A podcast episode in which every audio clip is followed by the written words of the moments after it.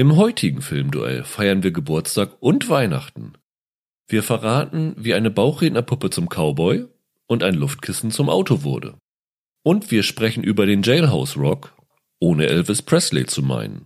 Aber erst der Trailer. A young daredevil and an old gunslinger. Prove the old saying that opposites attract. Two ultra dark movies were infused with humor.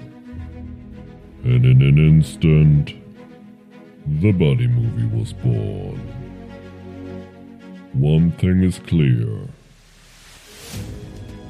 You are never too old for this shit.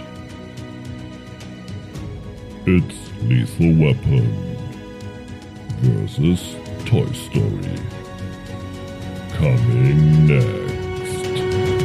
Und damit begrüßen wir euch herzlich zu einem weiteren Filmduell. Wir, das sind wie immer Michael Hülle. und Rüdiger Meier. Wir stellen heute zwei Filme gegenüber, die den Kern dieses Formats eigentlich perfekt repräsentieren, weil es geht darin um zwei Personen, die am Anfang sehr gegensätzliche Einstellungen und Vorstellungen haben, aber sich am Ende zusammenraufen müssen. Und das ist Filmduelle in Perfektion beschrieben. Ja. Denn das ist im Großen das, was wir hier auch machen. Wir nehmen zwei Filme, die einen Sinnzusammenhang haben, versuchen euch in mehreren Rubriken von der Konzeption bis zur Langzeitwirkung dieser meist Klassiker amüsante Anekdoten und hoffentlich interessante Informationen zu vermitteln. Und das eigentliche namensgebende Filmduell findet dann wie immer zwischen Michael und mir statt. Es ist ein Rechercheduell, denn jeder von uns hat die Patenschaft zu einem der beiden Filme übernommen. Michael, da du noch nicht so alt für diesen Scheiß bist, hast du diese Woche was übernommen? Ich bin sogar zu jung für den Scheiß. Lethal Weapon habe ich. Genau. Und ich habe meine alten Spielsachen aus dem Kinderzimmer geholt und mir Toy Story ausgesucht. Wir duellieren uns sozusagen in sechs verschiedenen Kategorien, wo wir ja hoffentlich amüsante Informationen, Anekdoten rausgesucht haben. Die Duelle werden wie immer eingeläutet und äh, ausgeläutet und am Ende entscheiden wir, wer in dem jeweiligen Duell die Nase vorn hatte. Die einzelnen Duelle mit den Links zu unseren Quellen könnt ihr auch immer noch mal auf filmduelle.de nachlesen. Dort findet ihr dann auch die Links zu den verschiedenen Podcast-Feeds bei Spotify, iTunes und was weiß ich noch wo überall. Wo wir uns sehr darüber freuen würden, wenn ihr uns abonniert und natürlich freundliche, positive Bewertungen hinterlasst. Dann lass uns doch wie immer damit beginnen, dass wir erklären, warum wir ausgerechnet diese beiden Filme uns ausgesucht haben. Denn das ist ja auf den ersten Blick vielleicht nicht so naheliegend dieses Mal. Tatsächlich hatten wir uns sogar ein anderes Duell erst überlegt, Michael, ne? Hauptsächlich, weil wir es, glaube ich, beide lustig fanden. Ja.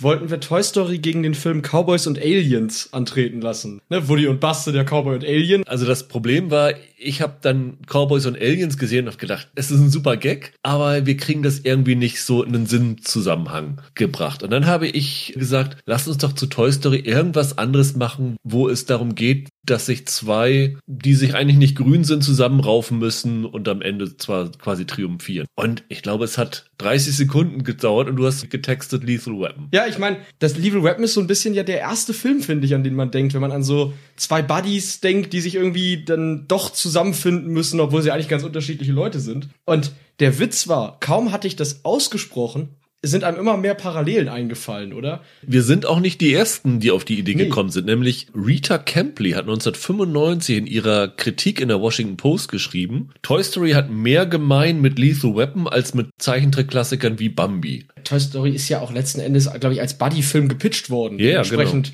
ergibt es ja auch total Sinn. Da gibt es ja auch noch mehr Parallelen. Also beide sind ja die Beginne von Filmreihen, die gleich lang sind. Ja. Also beide vier Filme. Bei beiden gab es später, bei Toy Story jetzt gerade erst so eine Art TV-Serie. Und beide, würde ich sagen, sind so ein bisschen Pioniere ihrer Gattung. Lethal Weapon so im Buddy-Cop-Genre und Ja. Toy Story halt für den Animationsfilm. Nachdem diese Filme rausgekommen sind, haben ganz, ganz viele versucht, dieses Erfolgsprinzip zu kopieren. Absolut. Und was auch noch dazu kommt, es sind auch noch interessante Autoren im Hintergrund daran beteiligt gewesen. Lethal Weapon weiß ja jeder, ist von Shane Black geschrieben worden, der dann ja auch durch Lethal Weapon einer der heißesten Autoren in Hollywood geworden ist. Ich, kurz danach hat er, glaube ich, am Last Boy Scout für eine Rekordsumme dieses Ja. Drehbuch verkauft. Ja, er war Anfang der 90er der bestbezahlte Drehbuchautor der Welt. Und bei Toy Story hatte Joss Whedon großen Anteil daran. Ja. Und beide, Whedon und Black, waren ja auch zwei der meistgesuchten Skriptdoktoren Ja. Hollywoods. Ganz genau. Black hat Predator, Hunt for Red October, Robocop 3 und sogar den ersten Iron Man verbessert. Ja. Und Whedon, Speed, er war aber auch an Waterworld, an Twister, an dem ersten X-Men-Film 2000 dabei. Alien 4. Genau. Erstaunlicherweise sind das zwei Filme, die exzellente Dialoge haben, was diesen beiden Autoren zu verdanken ist. Also auch das ist noch so eine Gemeinsamkeit. Vollkommen. Lass uns doch gleich zu unserem ersten Duell kommen. Trivia Pursuit. Was ist denn der amüsanteste Fakt, den du in deiner Recherche zu Lethal Weapon, der ja übrigens im Deutschen zwei Stahl hatte, Profis heißt, gefunden? Das war gar nicht mal so einfach. Also ich habe mir ganz viel durchgelesen, fand vieles amüsant. Aber eine Sache fand ich total cool und möchte deshalb mal ein paar Leute darauf hinweisen. Und zwar geht's um die Anfangsszene von Lethal Weapon. Da gibt es ja diesen Selbstmord, beziehungsweise dann doch nicht Selbstmord, wie sich später herausstellt, bei dem eine junge, nackte Frau einen Balkon runterspringt und dann da 20 Stockwerke nach unten rast und auf ein Auto kracht. Und tatsächlich hat nicht nur die Jackie Swanson, die das spielt, diesen Stunt selber durchgeführt, sondern man sieht sie ja quasi fast auf das Auto krachen. Und das haben die folgendermaßen getrickst. Die haben einen riesigen Airbag aufgeblasen, auf dem die da gelandet ist. Und der wurde von insgesamt 35 Zeichnern bemalt, so dass er aussah wie die Straße von oben. Das heißt, die haben einen gigantischen Airbag bemalt, damit die Stuntfrau da drauf hüpfen kann. Und das fand ich so absurd und extrem, weil man es wirklich nicht sieht im Film. Es sieht absolut fotorealistisch aus. Wenn man aber jetzt den Film schaut auf Blu-ray in High Definition und ganz, ganz langsam die Szene anguckt, dann kann man kurz bevor der Schnitt kommt erahnen, dass ihre Hand da schon so einen Einknick macht in den Airbag. Das heißt, man kann es tatsächlich sehen. Das fand ich absolut faszinierend. Das ist einer der coolsten Special Effects, die ich je gesehen habe, muss ich wirklich sagen. Ich habe nichts mit Special Effects. Ich weiß ja, dass du ein großer Toy Story Fan bist. Ja. Hast du denn auch eine Woody-Puppe zu Hause? Ich habe tatsächlich äh, Woody und Buzz zu Hause. Also auch Woody mit so einem mit so einem Draht, der rauszieht und dann spricht. ja, habe ich. Und dann kommt die Stimme von Tom Hanks aus dieser Puppe raus. Sagt dann seine seine Sätze. Ja, ich glaube schon. So, jetzt äh, werde ich dir leider eine enttäuschende Nachricht geben, denn das ist nicht die Stimme von Tom Hanks, die da rauskommt. Okay. Weil Tom Hanks war bei der Graham Norton Show. Graham Norton hat dieses Spielzeug benutzt und ihm das gezeigt und gesagt, ist das deine Stimme? Und dann hat er gesagt, nee, das ist mein Bruder Jim. Ah, ach, ach was. Tom Hanks hat offensichtlich, wenn er halt zu viel zu tun hat, dann schickt er seinen Bruder Jim davor. Und Okay. äh, der hat unter anderem wohl auch in den Computerspielen den Woody gesprochen und halt bei vielen Spielzeugen. Wer glaubt, er hat zu Hause ein Toy Story Spielzeug mit Originalstimme von Tom Hanks, sollte das nochmal überprüfen, weil es könnte ein größerer Schwindel gewesen sein. Haben die dann so ähnliche Stimmen? Die haben tatsächlich relativ ähnliche Stimmen, ja, ja. Ah, ich wusste gar nicht, dass der einen Bruder hat, um ehrlich zu sein. Siehst du? Da du das nicht mal wusstest, ist Ja. das natürlich klar, dass ich diesen Punkt bekommen werde. Ja, oder? nein, klar, natürlich. Gib mir dir den. Dann steht es 1 zu 0 für mich. Kommen wir zur Pre-Production der Filme. Also was grob vor dem Dreh losging. Was bei Toy Story ehrlich gesagt ein bisschen schwieriger ist, weil bei einem Animationsfilm sozusagen die Pre-Production und die Umsetzung ja Hand in Hand gehen, weil die sich selber immer beeinflussen. Ich habe es jetzt für Toy Story so gemacht, ich würde alles, was mit der Geschichte zu tun hat, in die Pre-Production packen und alles so was mit so technischen Details und so geht in den Drehbereich. Aber einfacher ist es bei Lethal Weapon. Wie ging die Geschichte von Lethal Weapon los? Die ging los bei Shane Black, der damals noch kein einziges Drehbuch geschrieben hatte. Also er hatte, glaube ich, an der Uni angefangen, einen Zombie-Film oder sowas zu schreiben, der aber nie produziert wurde. 1985 hat er den ersten Entwurf von Lethal Weapon geschrieben mit der Ambition, eine Art Stadtwestern zu schreiben. Also er hat sich da an seinem Lieblingsfilm orientiert, hat er mal erzählt, nämlich an Dirty Harry und hat das mit einem anderen Kultfilm vermengt, den er Anfang der 80er im Kino gesehen hat, nämlich nur 48 Stunden. Da gibt's ja auch einen weißen Cop und dann mit Eddie Murphy den schwarzen Buddy. Und hat einen ersten Entwurf geschrieben, der sich noch sehr stark von dem unterschied, was wir dann alle unter Lethal Weapon zu sehen bekommen haben. Also das Ding war 141 Seiten lang, sehr viel düsterer, hatte andere Figuren und war von einem jungen Autoren geschrieben worden, der keine Ahnung hatte, wie viel Budget es kosten würde, dieses Drehbuch umzusetzen. Also da soll es eine irre Verfolgungsjagd am Ende gegeben haben mit Polizeihelikoptern, die in die Luft fliegen. War auch irgendwie Napalm, dass das Hollywood-Zeichen zerstört oder sowas. Ja, ne? genau. Ganz wilder Kram. Damit hatte Black angefangen in Hollywood zu pitchen, bis es irgendwann auf dem Schreibtisch von Joel Silver landete, der damals ja so einer der großen Actionproduzenten war, der später auch Stirb langsam produziert. Und es wurde mehrfach umgeschrieben, erst von Black selber, um halt dieses teure Finale quasi zu eliminieren. Dann ging es recht schnell daran, tatsächlich einen Regisseur dafür zu suchen, wo einige interessante Namen im Spiel waren. Ursprünglich hatte man wohl zum Beispiel Ridley Scott auf dem Zettel. Das Problem war eben nur, dass Scott und Warner Brothers sich ziemlich in die Haare bekommen hatten, als er Blade Runner gedreht hat. Und deswegen hat das Studio sich quasi geweigert, ihm den Film anzubieten. Ja, und dann sind noch ein paar andere Namen durch die Gegend gegeistert. Am präsentesten wohl Leonard Nimoy, Ja. also Mr. Spock, der, glaube ich, schon zwei Star Trek-Filme zu dem Zeitpunkt auch selber inszeniert hatte. Aber der fühlte sich noch nicht bereit dazu, einen großen Actionfilm zu übernehmen und hat dann stattdessen noch drei Männer, noch ein Baby inszeniert. Und damit im gleichen Jahr mehr an der Kasse eingespielt als mit Lethal Weapon. Ne? Das, das war der Hit Ja. 1987. Also eigentlich die richtige Entscheidung finanziell gesprochen. Naja, und dann ist das Ding am Ende bei Richard Donner gelandet, der zu dem Zeitpunkt ja auch schon Riesennummer im, im Geschäft war. Also das Omen, Superman, Ja. die Goonies, der hatte ganz viele heute Kultfilme schon inszeniert. Und als Donner dazu kam, stand fest, das Drehbuch muss nochmal überarbeitet werden. Denn Donner war das Ding zu düster. Und dann hat er einen Autor dazu geholt, der nicht genannt wird im Vor- oder Abspann, nämlich Jeffrey Bohm. Und der wurde dann dazu geholt, um Humor einzubauen, um einige Sachen leichter zu machen und vor allem um die Gewalt abzuschwächen.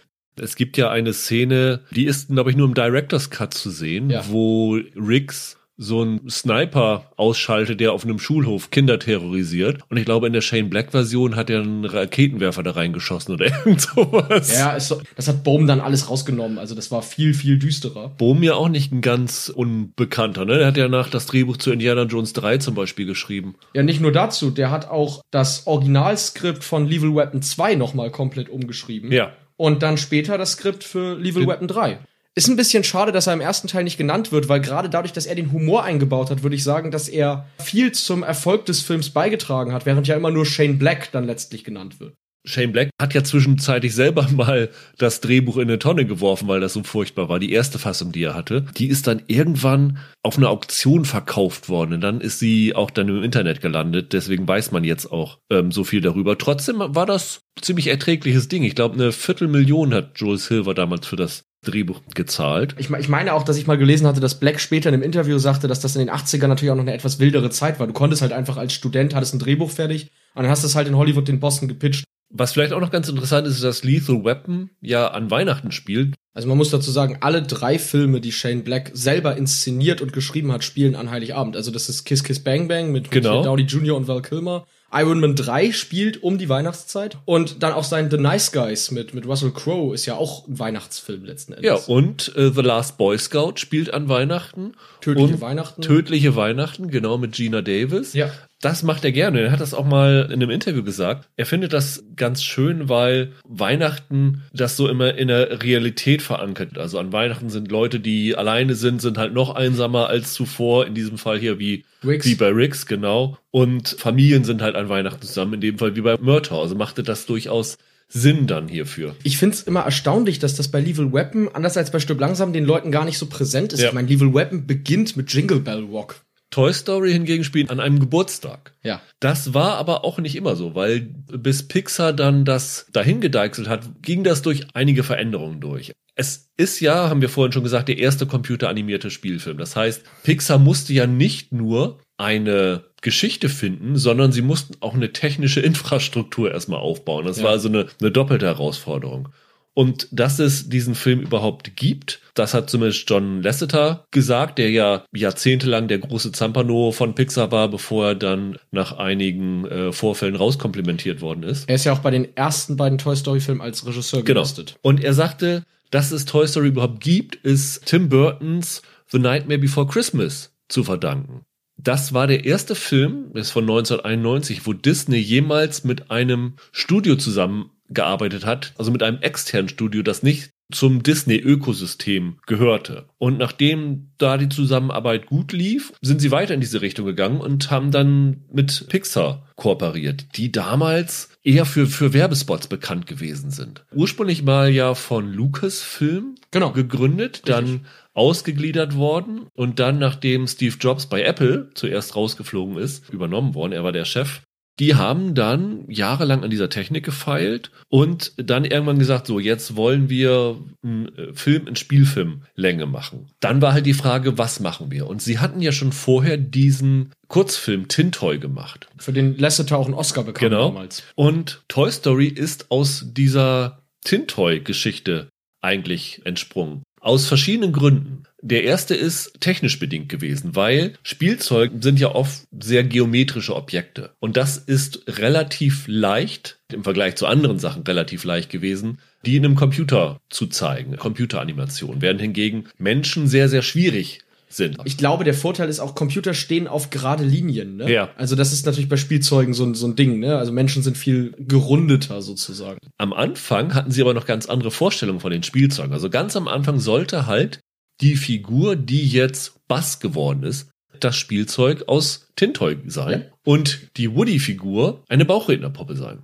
Und da war die ursprüngliche Geschichte noch, dass der Tintoy mit seinem Besitzer irgendwo im, im Urlaub ist und dann im Restaurant verloren geht und von einem Mann gefunden wird und dort, glaube ich, in seinem Truck auf diese Bauchrednerpuppe trifft. Dann sind sie aber auf die Idee gekommen mit dem Geburtstag, dass halt ein neues Spielzeug dazukommt, ein ganz tolles Spielzeug und die anderen Spielzeuge Angst haben, in Vergessenheit zu geraten. Und dann haben sie gesagt, okay, das macht aber jetzt nicht wirklich Sinn, wenn wir jetzt diese Tintoy-Figur haben, weil das ist jetzt nicht so ein sexy Spielzeug, wo man glaubwürdig sagen kann, dafür lasse ich alles in die, in die Ecke. Und dann haben sie halt den Buzz Lightyear konzipiert, der am Anfang noch Lunar Larry und Tempest from Morph hieß. Und irgendwann kamen sie dann auch auf eine Idee, lass doch aus der Bauchrednerpuppe einen Cowboy machen. Äh, ganz lustig ist, dass dieser Woody, dieser Cowboy, tatsächlich auf einer Casper-Puppe basiert, die John Lasseter als Kind hatte, die auch so einen Faden hatte zum Aufziehen und dann halt gesprochen hat. Und wenn man die Figuren, es gibt so ein Video von, von Making of Pixar,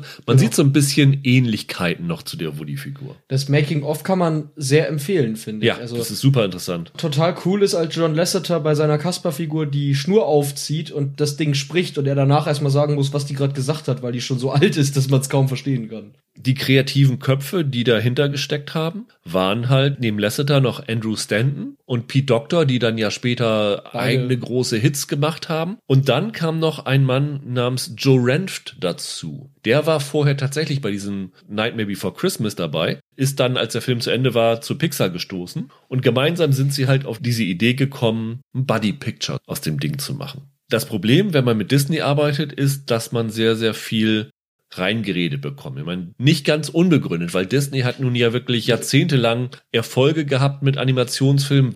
Disney hat dann immer mehr reingeredet und hat ihnen gesagt, sie sollen mehr Menschen in diese Geschichte reinbringen, was aber den Pixar-Leuten überhaupt nicht gepasst hat. Dann haben sie halt Joss Whedon reingebracht.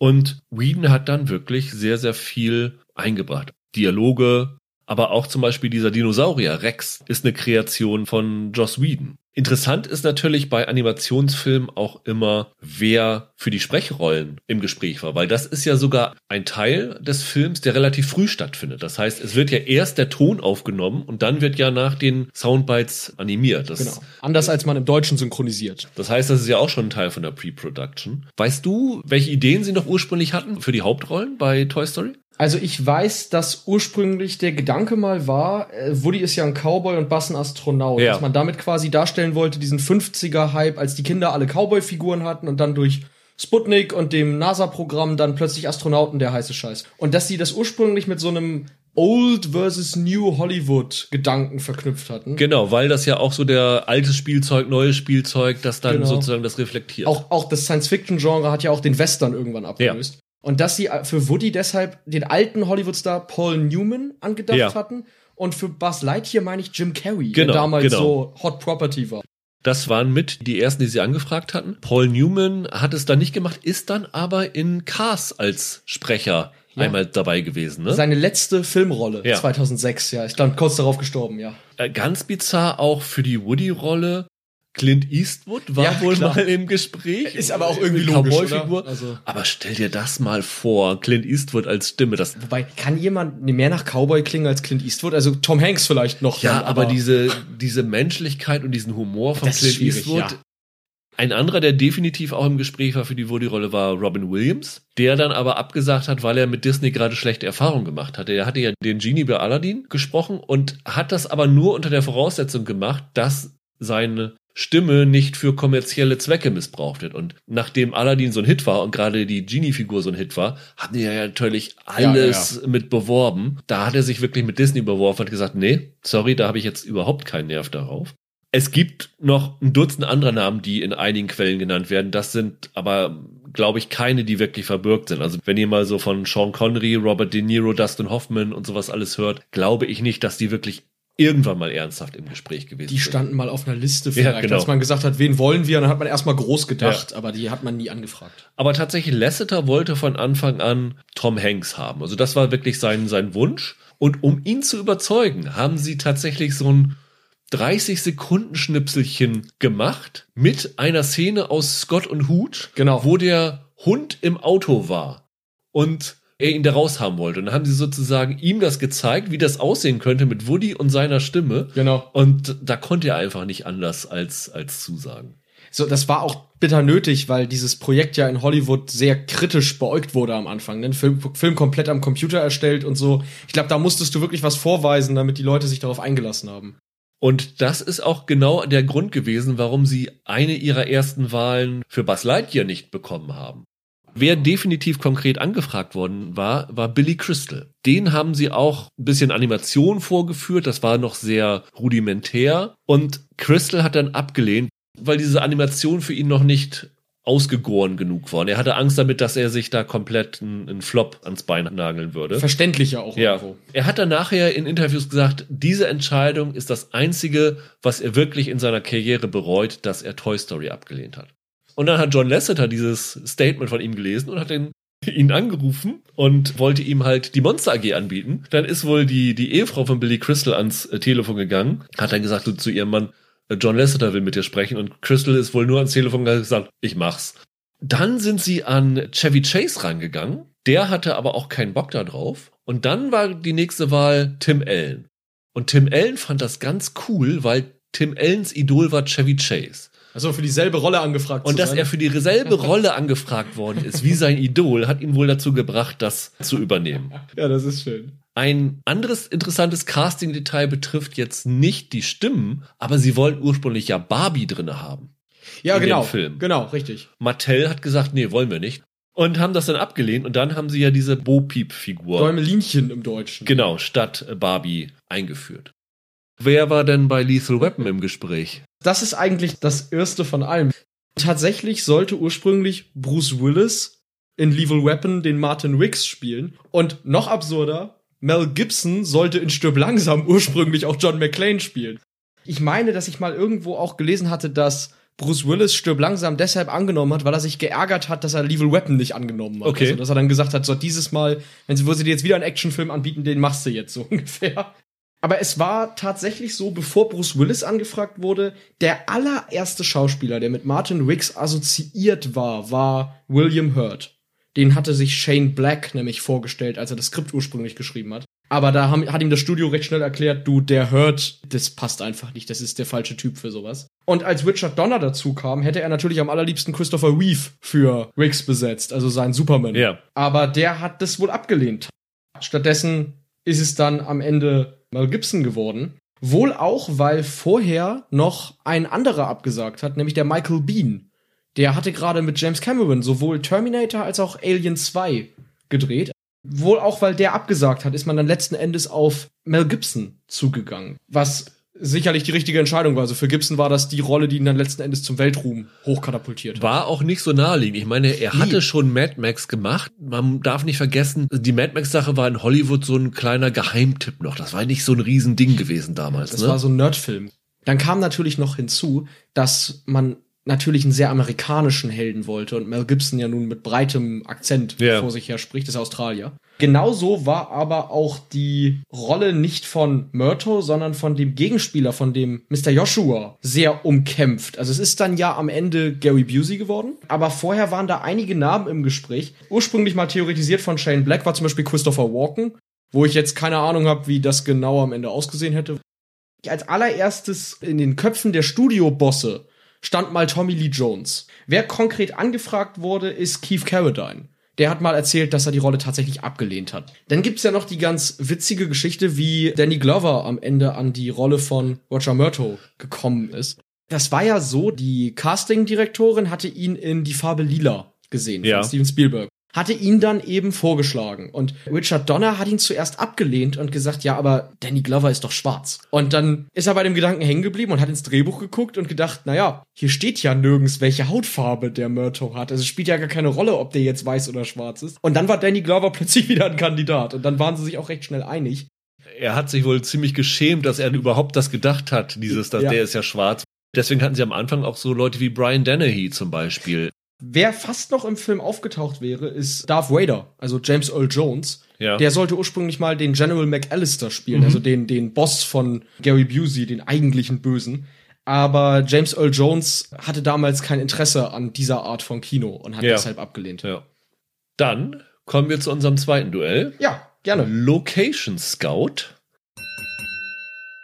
Auch wieder sehr schwierig bei Toy Story eine Location zu finden, die man äh, besuchen kann, aber ich habe mir Mühe gegeben. Ich mache mal den Anfang. Ich hätte ganz gerne eine Location genommen, die leider heute nicht mehr existiert. Okay. Die nicht direkt mit im Film zu sehen ist, aber für die Filmgeschichte eine Riesenbedeutung hat. Nämlich, es gab in Point Richmond, da hat Pixar damals noch gesessen in so einem kleinen Bürokomplex direkt an der Bahnlinie, gab es das Hidden City Café. Das ist so ein, so ein kleines Diner gewesen, wo sie dann irgendwann in der Mittagspause gesessen haben und sich die Grundideen für, ich glaube, fünf, sechs, sieben nächsten Pixar-Filme ausgedacht haben. Dann ist, hat der eine gepitcht die Idee für Findet Nemo, für ein anderer für oben, der nächste für Monster AG und für Ratatouille und sowas alles. Und es gibt eine Geschichte. Andrew Stanton, der Regisseur von Wally, hat erzählt, und ich weiß nicht, ob das wahr ist, aber die Anekdote fand ich zu cool. An irgendeinem Punkt soll John Lasseter Warner Brothers angerufen haben, am Telefon den Film Osmosis Jones komplett gepitcht haben und gerufen haben, das könnt ihr für umsonst haben, ihr Penner. ich nenne es Buddy Police und es ist eine perfekte Idee, aber es gehört euch. Ein Brotkrumen für die, für die armen Leute, so nach dem Motto. Dann sagt er, ist mir ganz egal. Ich kann jetzt nicht weiterreden, weil mein, mein Gedächtnis hat gerade wieder eine sensationelle Idee geformt, hat dann aufgelegt. Ah, das klingt nach John Lasseter. Das fand ich sehr schön. Aber da es dieses Ding ja nicht gibt, muss ich leider auf einen anderen Ort ausweichen. Jetzt bin ich gespannt. Nämlich in dem Film gibt es ja diesen Pizza Planet. Dieses Kinderrestaurant. Dieses quasi. Kinderrestaurant, genau. Und dieses Restaurant wurde in Disneyland nachgebaut. Das Ja. ist sozusagen eine der Versorgungsstellen im Disneyland Anaheim. Tatsächlich kannst du in einen dieser Pizza Planets reingehen und der sieht mächtig cool aus. Der sieht nicht nur mächtig cool aus. Ich habe mal ein geniales Foto gesehen, als Ridley Scott mal im Disneyland gewesen ist. Es gibt ja in Toy Story diesen Gag, da gibt's diesen, diesen Tisch, wo so aus den Löchern sowas rauskommt, da musst du mit dem Hammer draufschlagen. Kennt jeder diese, diese Ja, genau. Spielautomaten. Ja. Und da steht dann Whack a Alien drauf. Und Ja. Dann ist das ein Astronaut und wie das Alien aus Scotts Film. Und äh, Scott war mal im Disneyland im Pizza Planet Und hat und das hat das gemacht. gespielt. Und da gibt's ein Foto von, wie er da Sehr auf ist. schön. Sehr, sehr witzig. Auch sehr schön. Ursprünglich sollte das Pizza Putt heißen. Ja, und eine Kombination aus Pizzarestaurant und Minigolfplatz sein. Wäre auch nicht schlecht gewesen. finde ich viel geiler. War irgendwie ein dummes Wortspiel, ne? Pizza Hut, Pizza Putt, das war so der Mega Idee witzig. dafür. Ja, ja mega, mega lustig. Aber Pizza Planet ist schon, schon cooler. Also ich glaube, Pizza Putt hätte sich in Disney World vielleicht nicht durchgesetzt. Ja, eher nicht. Was kannst du dagegen bieten? Also normalerweise hatte ich jetzt vor, so den Gag zu machen, einfach zu sagen, das ist halt in Los Angeles gedreht, ist halt eine geile Stadt. Aber ich habe jetzt was ganz Spezielles, was ich cool finde. Das Haus von Roger Murto, das Ja. auf dem Set von Warner Brothers auf der Warner Brothers Ranch in, in Burbank steht.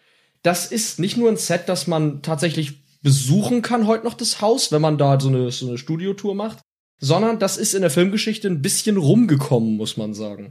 Also es ist unter anderem auch das Haus der Griswolds in Schöne Bescherung. Ich glaube, das ist das Haus der Nachbarn der Griswolds in Schöne Bescherung Ich glaube, dass das Haus der Nachbar ist, Ja. bin ich mir jetzt gerade gar nicht sicher. Also das, der Witz ist ja, neben Myrtos Haus stehen ja noch zwei, drei Häuser. Ja. Die stehen da ja alle. Also Ja. das ist ja so ein Straßenzug.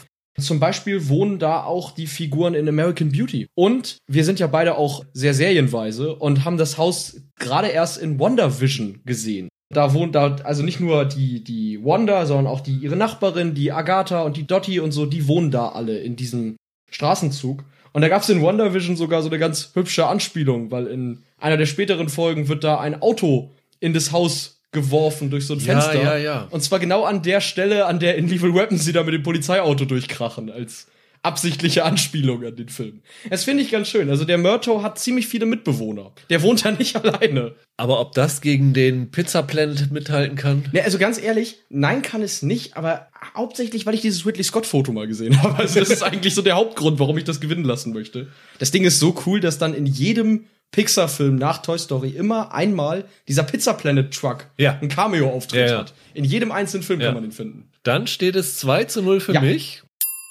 Ich glaube, das wird heute das, der erste Landslide-Sieg in einem Filmduell, weil ich habe noch einiges in petto für die nächsten Kategorien. ebenso. Aber lass uns doch mal zum Dreh kommen. Äh, was gibt es da von Lethal Weapon zu berichten? Das war ja vergleichsweise mit dem, was wir sonst so hatten in den Filmduellen, recht einwandfrei laufender Dreh, oder? Ja, das Stichwort dafür ist Richard Donner. Also du kannst wirklich mal bei Richard Donner Filmen dich quer durchgucken. Der hat erstaunlich reibungslose Dreharbeiten in seiner Karriere hinterlassen. Also so ein, zwei kleine Ausnahmen. Bei dem ist Zucht drin. Also das muss man sagen. Er hat sogar den Drehplan eingehalten. Ich meine, was, was ist das? Er hat, das Budget ist nicht überzogen worden. Ja. Er ist bei lockeren 15 Millionen Dollar geblieben, was damals schon recht günstig war. Also es war Ja, ich recht wollte gerade wenig. sagen, das ist echt eine niedrige Summe. Ja, Ja, die, die Bonds in den 80ern haben parallel so um die 40 Millionen gekostet. Deswegen gibt es nur so ein paar, ich würde fast sagen, interessante Anekdoten vom Set zu erzählen. Eine der interessantesten habe ich ja vorhin bei Trivia Pursuit genannt. Dieser irre Stunt mit dem Airbag, mit dem der Film eröffnet wird. Und da wurde die Schauspielerin damals von einem legendären Stuntman unterwiesen, nämlich von Dar Robinson. Das war wirklich einer der großen Stuntmen der 80er Jahre in Hollywood. Bei Bond ist der dabei gewesen, bei Back to the Future und bei ganz vielen Sachen, bei Rambo. Und der ist kurz nach dem Dreh bei einem Motorradunfall ums Ja. Leben gekommen. Und dem ist der Film gewidmet worden. Also Im steht- Abspann, ja. Steht im Abspann, ja. Was bei Donner natürlich immer cool ist, sagen ja immer alle Schauspieler, die mit ihm arbeiten. Es gibt einen recht großen Spielraum am Set auch zu improvisieren. Also einer der bekanntesten spontanen Einfälle kam von Danny Glover, der damals gesagt hat, er will diese Unterschiede, die Murto und Riggs haben, ganz subtil in den Klamotten aufzeigen oder in dem, was sie tragen. Da gibt's nämlich die ganz witzige Geschichte, ich weiß nicht, ob dir das aufgefallen ist. Beide tragen eine Armbanduhr. Sowohl Murto als auch Riggs. Und Murto trägt sie manchmal auf der linken Seite und Riggs auf der rechten Seite. Das ist wie gesagt bewusst, weil Mel Gibson ist sogar Rechtshänder und hätte sie eigentlich deshalb links getragen und sollte sie dann rechts tragen. Es sollte halt einfach zeigen, dass die selbst bei solchen Details irgendwie unterschiedlich sind. Es gab natürlich einige Szenen, die beim Drehen ein bisschen anspruchsvoller waren. Ich glaube, eine der härtesten Szenen für Mel Gibson war sicherlich die Szene, in der er kurz davor ist, sich umzubringen. Ja, wo er sich die Knarre in den Mund steckt. Genau. Und da hat Mel Gibson tatsächlich erzählt, es war eine Platzpatrone im Lauf dieser Pistole, als sie das gefilmt haben. Also wirklich, die war tatsächlich mit einer Platzpatrone geladen, weil Gibson gesagt hat, dass ihm das helfen wird, die Szene umso realistischer darzustellen. Und wer jetzt denkt, ja, okay, da ist halt eine Platzpatrone drin, wenn du dir das Ding direkt in den Mund hältst, Natürlich. das sollte man nicht tun. Ich kann mir das ehrlich gesagt nicht vorstellen, dass es war. Also ich kann mir das vorstellen, dass es irgendwo in einem im Magazin drin war, aber nicht, dass die im Lauf gesteckt hat. Gibson hat das erzählt, ich kann, ich kann das nicht einschätzen, der ist ja recht verrückt. Also das muss man Gibson ja auch lassen, das ist ja ein recht irrer Kerl, ne? Ja, die 80er waren verrückt, aber ich glaube nicht, dass das mit Versicherungsbedingungen irgendwie möglich gewesen wäre. Das stimmt. Wobei es natürlich bei Filmen immer wieder vorkommt, dass man Ja. Versicherungen einfach übergangen. Aber diese Szene war ja auch äh, etwas, was sehr lange gebraucht hat, die zu filmen. Ne? Also Ja.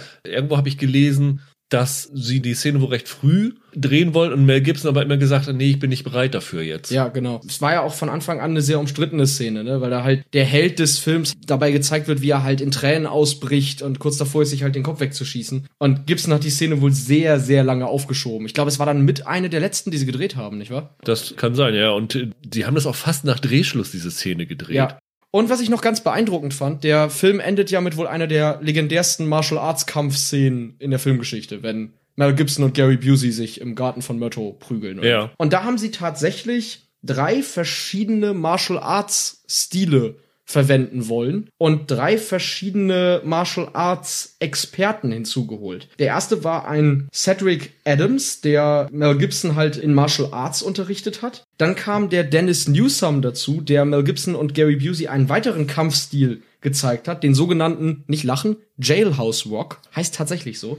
Und dann kam noch der Rorian Gracie, der auf brasilianisches Jiu-Jitsu spezialisiert ist. Ich glaube, dieses Capoeira hatte man vorher schon in Filmen gesehen. Ich glaube, dieses brasilianische Jiu-Jitsu war für so einen Actionfilm ein Debüt, ne? Absolut. Und die Idee war dann quasi, diese Stile zu kombinieren. Also, dass Mel Gibson mit einem, ich habe jetzt keine Ahnung von Kampfsport, aber dass der mit so einem Jiu-Jitsu-Schlag auf Gary Busey losgeht und der aber mit einem Jailhouse-Rock-Blocker diesen Angriff abblockt. Und das hat diese Kampfszene halt recht legendär gemacht. Also ich glaube, das ist wirklich eine der bekanntesten Szenen des ganzen Films, würde ich behaupten, oder? Ja. Eine lustige Sache, die man noch erzählen kann, ist, ursprünglich hatte der Film ein anderes Ende. Und in dieser Endszene haben sich Myrto und Riggs lebwohl gesagt. Also ursprünglich hätte der Film damit geendet, dass die sich voneinander richtig verabschieden. Und das hat man dann recht spät geändert, weil man dann doch gemerkt hat, wir haben hier etwas, das gut läuft und das durchaus ein Erfolg werden kann. Und das würden wir dann auch gerne fortsetzen, hm. wenn es dann halt so kommt, ne? Ist dir am Kühlschrank der Murtaugh-Familie die Anspielung auf, ich glaube, sie hatten keine Pläne für einen Sequel, aber das war ja, ist ja quasi eine Anspielung auf den zweiten Teil, ne? Es ist sogar noch verrückter. Also an dem, an dem Kühlschrank von Murtaugh klebt ein Aufkleber, auf dem stoppt die Apartheid. Ja, steht. genau. Was ja 87 einen recht realen Hintergrund hatte. Wofür Richard Donner angeblich Morddrohungen bekommen haben soll, ne? Äh, ja, genau. Es ist auch nicht die einzige Anspielung auf Apartheid. Es gibt später eine Szene, in der Riggs und Murtaugh vier kleine Kinder verhören. Und der Junge, mit dem sie am Ende sprechen, der trägt auch ein Stoppt Apartheid-T-Shirt. Okay. Tatsächlich war es von Donner einfach ein politischer Subtext, den er eingebaut hat. Also er hat dann halt überlegt, was würde dieser Murto bei sich zu Hause am Kühlschrank hängen haben? Was, was beschäftigt den und seine Familie? Und für diesen politischen Subtext hat er Morddrohungen bekommen, ist tatsächlich mal auf offener Straße von jemandem beleidigt worden Aha. und hat deshalb aus Trotz gesagt, das wird das Thema in Lethal Weapon 2. Ah, okay. Also, dass es sich Lethal Weapon 2 dann um Apartheid dreht, ist diesen ja, man muss, muss sagen, ist diesen Spinnern geschuldet. Und wo wir vorhin Stirb langsam und Lethal Weapon verglichen haben, eine lustige Sache habe ich noch die Waffe, die Riggs hat. Das ist eine Beretta 92F. Keine typische Polizistenwaffe, würde ich sagen, sondern ja schon eine recht dicke Wumme. Das ist dieselbe Waffe, die Bruce Willis in Stück langsam benutzt. Und mhm. ich meine jetzt tatsächlich dieselbe Waffe, nicht dieselbe Gattung. Okay. Es ist dieselbe Requisite. John McClane und Martin Riggs teilen sich dieselbe Knarre. Und Woody von Toy Story auch. Ja, ganz genau. Nein, natürlich nicht. Nein. Aber Toy Story war tatsächlich ein ziemlich wilder Dreh. Also der Film hätte fast nicht das Licht des Tages erblickt. Die waren zwischendurch mal kurz davor, wirklich abgewickelt zu werden. Die Produktion ging offiziell am 19. Januar 1993 los und der 17. November 1993, also im gleichen Jahr, ging in die Pixar-Geschichte als Schwarzer Freitag ein. Ja.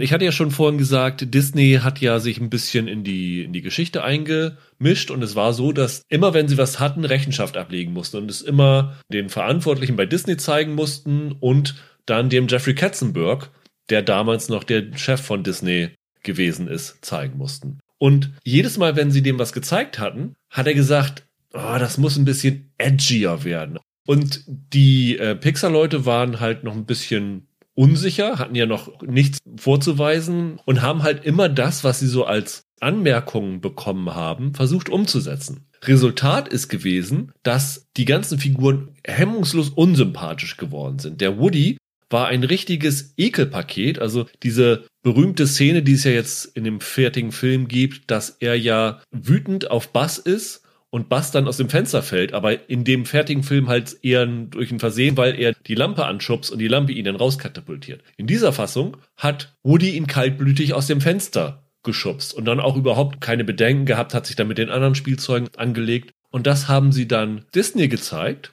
Ich habe sogar mal gehört, dass einer der Disney-Leute dann gesagt haben soll, Woody wirkt fast faschistoid. Und Lasseter hat wirklich gesagt, er selber hat sich, obwohl er Regisseur war, er hat sich dafür geschämt, er fand das ganz schlimm, was er gemacht hat. Und dann hat Disney denen wohl gesagt, so, stopp, wir machen jetzt hier gar nichts mehr. Ihr überlegt das jetzt nochmal und dann guckt ihr mal, ob wir es wieder in vernünftige Bahn leitet.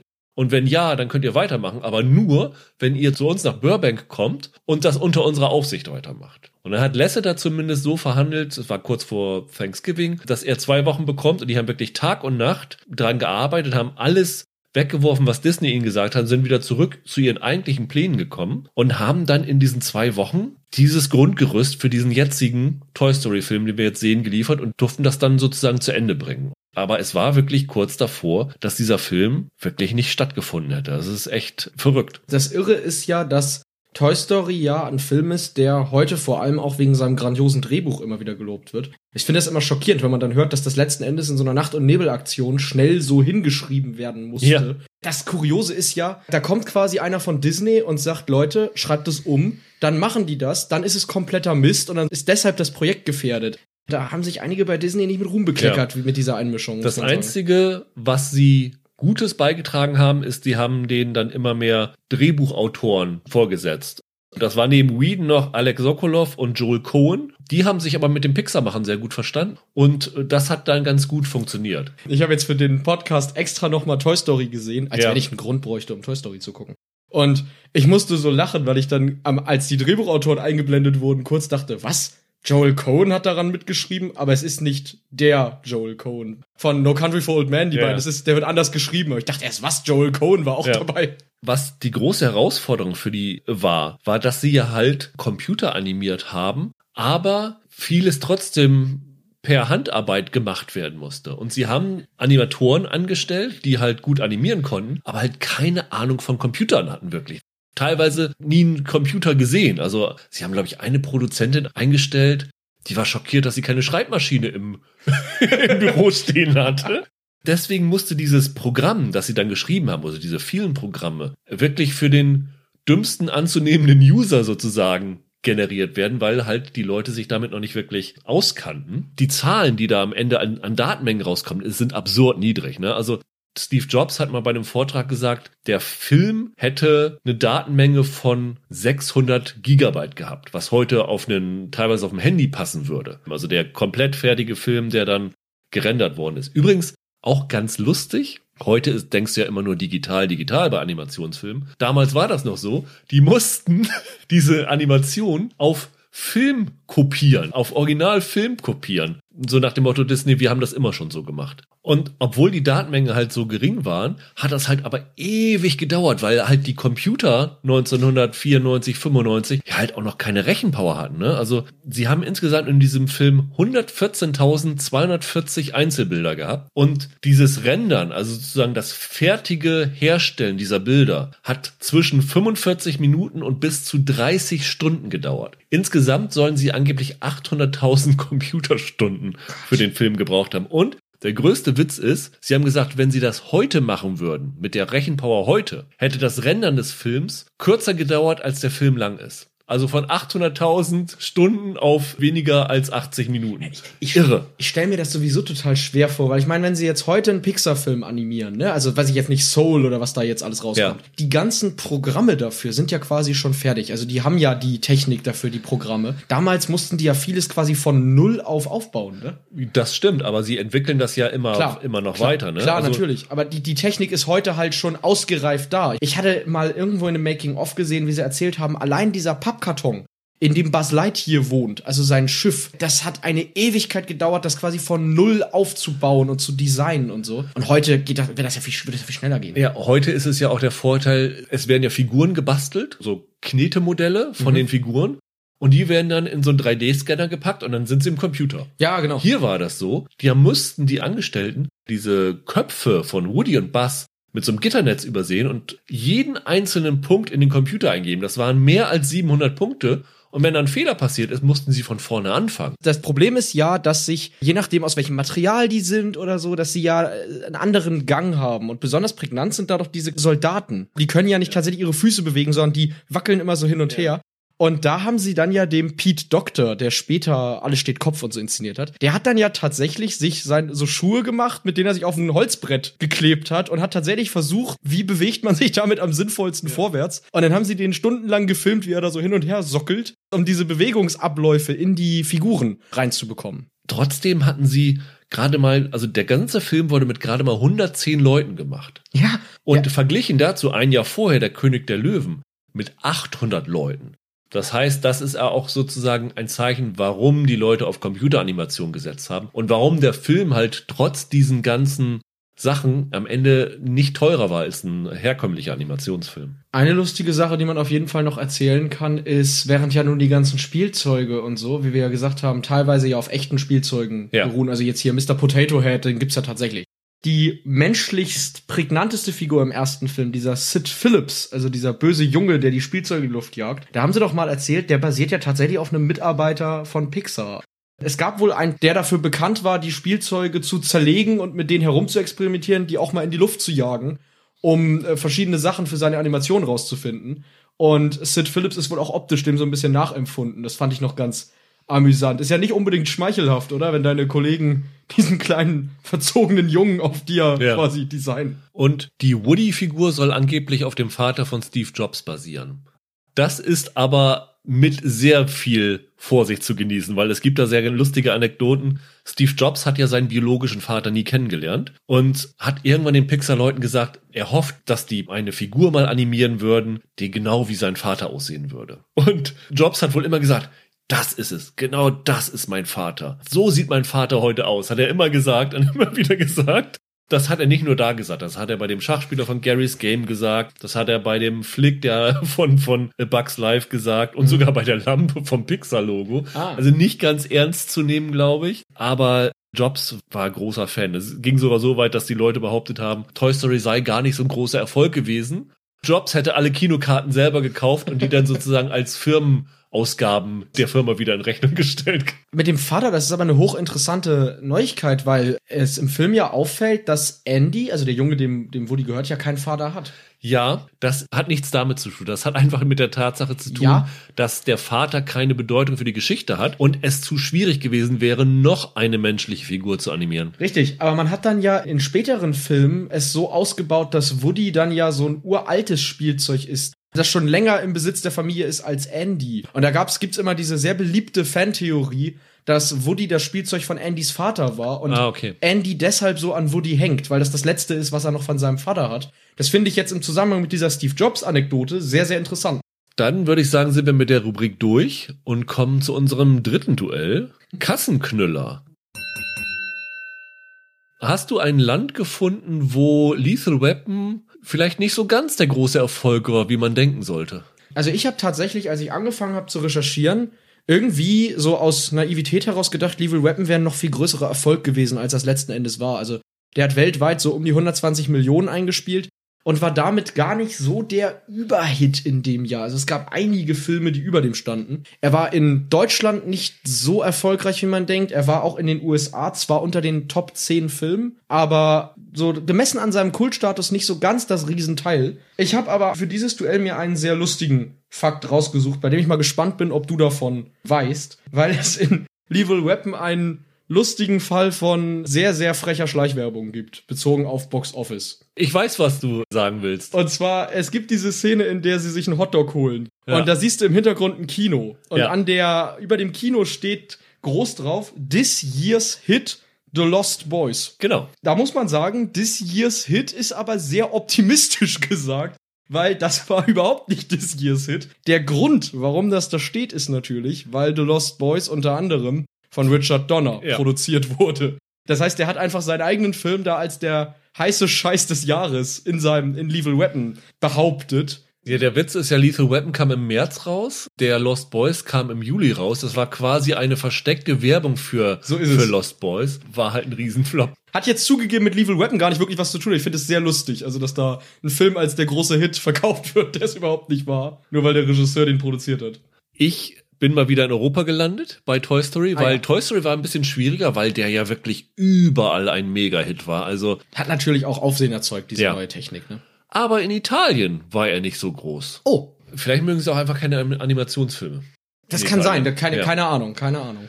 Und die Filme, die davor waren, waren echt irre. Also Waterworld hatte 200.000 Zuschauer mehr, fand ich schon überraschend. Der erste Ritter hatte, glaube ich, 300.000 mehr, fand ich auch überraschend. Aber was mich am meisten schockiert hat, Woody Allens geliebte Aphrodite hatte mehr Zuschauer in Italien als Toy Story. Und ich glaube, Italien hat eine sehr liebesvolle Beziehung zu Woody Allen Ja, ja. was ich sehr fragwürdig finde, aber davon mal abgesehen. Also, wenn du mir irgendwas gesagt hättest, geliebte Aphrodite, Toy Story, hätte ich gesagt, Toy Story hat zwei Millionen Zuschauer mehr gehabt als geliebte Aphrodite. Fand ich irre. Ah, stimmt natürlich. Italien, Woody Allen, das ist immer sein, Ja. sein Land natürlich, ne? Das stimmt schon. Auch vor allen Dingen, wenn du mal guckst, geliebte Aphrodite hat in den USA 6,5 Millionen Dollar eingespielt.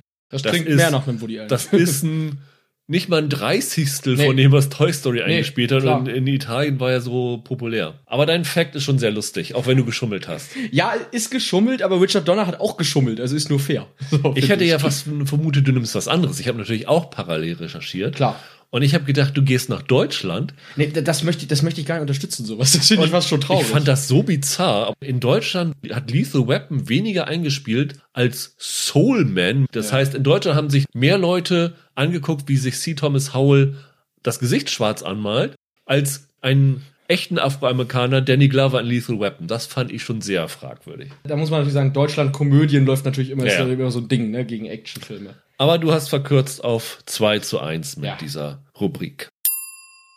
Und das ist wie immer ja eine gute Überleitung zu unserer nächsten Rubrik Veröffentlichung des Films, denn da geht's ja dann auch um Box Office. Und ich war ehrlich gesagt bei Lethal Weapon ein bisschen überrascht. Du hast eben schon gesagt, es war nicht der große Erfolg, wie du gedacht hast. Man könnte denken, es liegt ein bisschen daran, weil Lethal Weapon ja auch, was man in den USA sozusagen R-rated war, also ab 16. Aber das ist tatsächlich nicht der einzige Grund gewesen, ne? Die Altersfreigabe war, glaube ich, damals sowieso noch kein so großes Argument, weil damals R-rated Sachen generell noch gut liefen. Also die Ja. ganzen Rambo und Alien-Sachen, das war ja auch alles R-rated. Ich glaube, ein Grund ist, im März einen Actionfilm zu starten, war, glaube ich, auch schon 87 nicht unbedingt der allerbeste Monat. Aber tatsächlich, der Film ist ja im ersten Wochenende fast ein bisschen underperformed. Also tatsächlich vollkommen unter den Erwartungen angelaufen damals. Er ist aber an 1 gestartet. Er war sogar drei Wochen an 1. Richtig. Aber trotzdem hat er am Anfang weniger gemacht, als sie sich eigentlich versprochen hatten. Ja.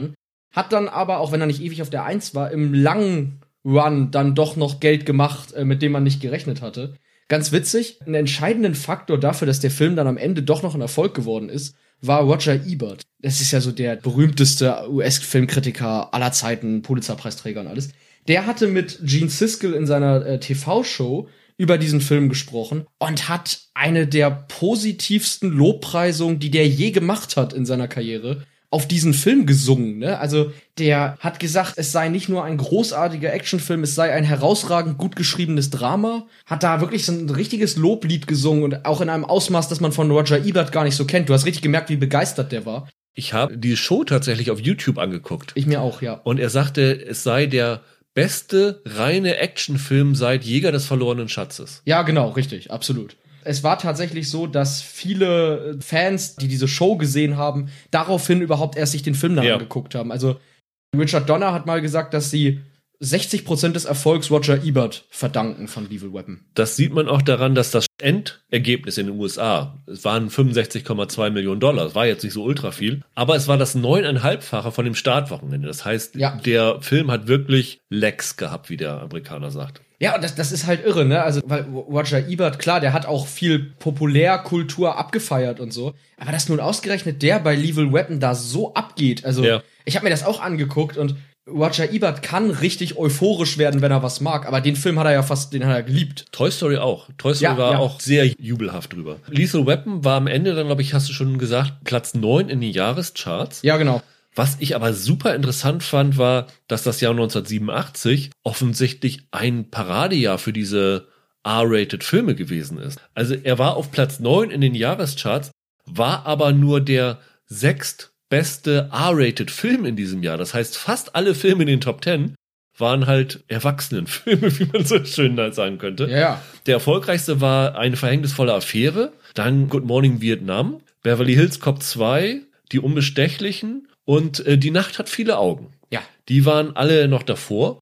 Und dazu kam in dem Jahr auch noch äh, Robocop raus Ja. Und Predator, also auch noch zwei weitere große Action-Franchises. Also ganz ehrlich, ich kann es mir vielleicht durch den Vorgänger erklären, aber ich könnte mir so, ohne wenn ich jetzt das Hintergrundwissen hätte, nie erklären, wie Beverly Hills Cop 2 mehr einspielen konnte. Wenn du die nebeneinander stellst, also da wäre hätte ich vier, viermal Lethal Weapon geguckt, bevor ich nochmal Beverly Hills Cop Ich, 2 gucke. ich finde, die Nacht hat viele Augen fast noch überraschender. Also ich finde den echt toll, den Film. Der macht mir Ja. echt Spaß. Aber das ist, glaube ich, keiner, den ich so als großen Hit verankert hätte in meinem Gehirn. ich war auch mega überrascht, dass dieser The Untouchables, also so, so ein Riesenhit war, weil das dann ja doch, ist zwar ein Actionfilm Ja. und Sean Connery, Robert De Niro, alles klar, aber das ist ja doch ein etwas schwierigerer Film jetzt als, ich sag mal, Lethal Weapon, der halt Popcorn-Kino ist, ne? Ja. Toy Story hingegen war von Anfang Ja. an ein, ein Riesenhit. Ist in den USA an Thanksgiving gestartet, hat damals äh, Golden Eye entthront, Mhm. der vorher die, die Eins hatte und war wie Lethal Weapon drei Wochen an Platz eins. Ja.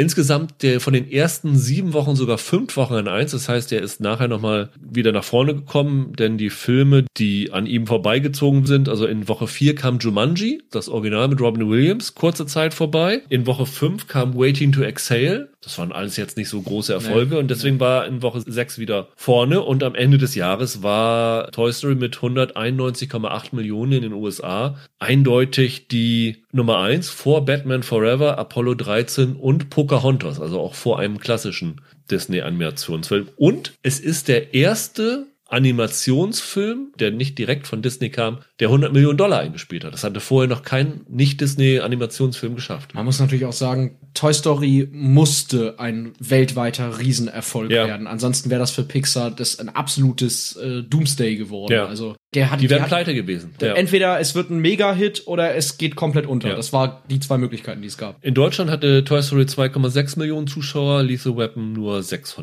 600.000. Auch bei den Kritikern ist Toy Story ein Mega-Hit gewesen. Es ist einer von ganz wenigen Filmen, die bei Rotten Tomatoes eine 100% positive Bewertungsquote haben, bei immerhin 90 Wertungen. Aber auch Lethal Weapon für einen Actionfilm ganz gut, ne? Ja, sehr gut. Also 80% bei Rotten Tomatoes, Ja. finde ich, ist doch durchaus ordentlich. Und auch bei IMDb sind sie beide ganz gut vertreten. Also wenn ich das richtig gesehen hatte, dann hat Lethal Weapon 7,6, Toy Story eine 8,3. Genau. Was sehr, ist- sehr ordentlich ist. Ist in den Top 250 der IMDb. Ja, bei, bei Toy Story, wo du es eben bei Rotten Tomatoes sagst, wenn ich mich richtig erinnere, dann hatten ganz lange auch Teil 2, 3 und auch Teil 4 von Toy Story auch eine 100% Rotten Tomatoes Wertung. Ich glaube, nur der dritte ist mittlerweile auf 99% abgestunken, weil da so ein Miesmacher irgendwie eine Verriss reinknallen Ja. musste. Aber ist schon irre, also die werden wirklich universell geliebt. Und Toy Story hat einen Sonder-Oscar bekommen, tatsächlich speziell für die technischen Errungenschaften, weil damals gab es ja noch keinen Animations-Oscar. Und er war aber auch für den besten Song, You've got a friend in me. genau, von Randy Newman, für die beste Musik und das beste Drehbuch nominiert, was natürlich echt schon ein, ein Ritterschlag ist für so einen Film. Der gesunde Menschenverstand sagt dir, das ist ein Technikfilm, ne? Da haben sie irgendwie, da haben sie ihre Technik vorführen wollen und so. Aber dass der am Ende so gut war, dass der eine Drehbuchnominierung bekommen hat, das ist schon richtig Ja. irre. Lethal Weapon hat nur eine Oscar-Nominierung zu verzeichnen, der ist für den besten Ton damals nominiert worden. Eine typische Actionfilm-Nominierung. Genau, bei den guten Actionfilmen. Er hatte aber immerhin drei Image Awards, also von der National Association for the Advancement of Colored People. Toy Story war übrigens sogar auch für den besten Film Musical Comedy bei den Golden Globes nominiert. Wobei das nicht ungewöhnlich ist. Also, sie haben sehr viele Ja. Animationsfilme so in den 90ern da vorne gehabt. Hast du Lethal Weapon in der klassischen Version oder im Director's Cut gesehen? Nee, ich habe ihn in der ganz normalen Ja. Version gesehen, die auf der, auf der Blu-ray drauf ist. Weil äh, ich habe eine britische DVD und da war der Director's Cut drauf. Der ist dann ja später veröffentlicht worden mit unter anderem dieser Szene, die wir vorhin schon angesprochen haben, mit diesem Kinderspielplatz und diesem Terroristen da. Die war ja nicht in der Kinoversion drinne. Aber dieser Director's Cut ist eigentlich kein richtiger Director's Cut, muss man dazu nochmal Ge- sagen. Genau, Director's Cut würde ja bedeuten, dass es quasi die Wunschschnittfassung des Regisseurs ist, aber äh, Donner hat immer gesagt, das ist eigentlich die Kinofassung. Donner und Black haben auch in Interviews gesagt, dass dieser Director's Cut eigentlich keinen Sinn macht, weil du hast drei Einführungsszenen von Riggs, Ja. bevor die dann zusammenkommen. Du hast Ja. halt diese Wohnwagenszene, du hast diese Tannenbaum-Drogenverkaufsszene und diese Schulszene. Und das ist halt wirklich eine zu viel. Ja. Deswegen ist in diesem Fall allen angeraten, haltet euch an die Kinofassung und nicht an den Director's Cut. Ja, ja, absolut. Dann kommen wir zu unserem vierten Duell, Sozialkunde. Michael, hast du in den sozialen Medien irgendwelche amüsanten Posts zum Thema Lethal Weapon gefunden? Also das, was ich jetzt vorlese, ist nicht Teil des Duells. Ich habe es aber, ich finde es einfach lustig. Ich habe es gerade gelesen. Ein Hampensquam hat auf Twitter geschrieben: Eine häufige Befürchtung älterer Menschen in meinem Umfeld ist es, ein paar Tage vor ihrer Pensionierung auf einen mulmigen Mel Gibson zu treffen. das finde ich sehr lustig.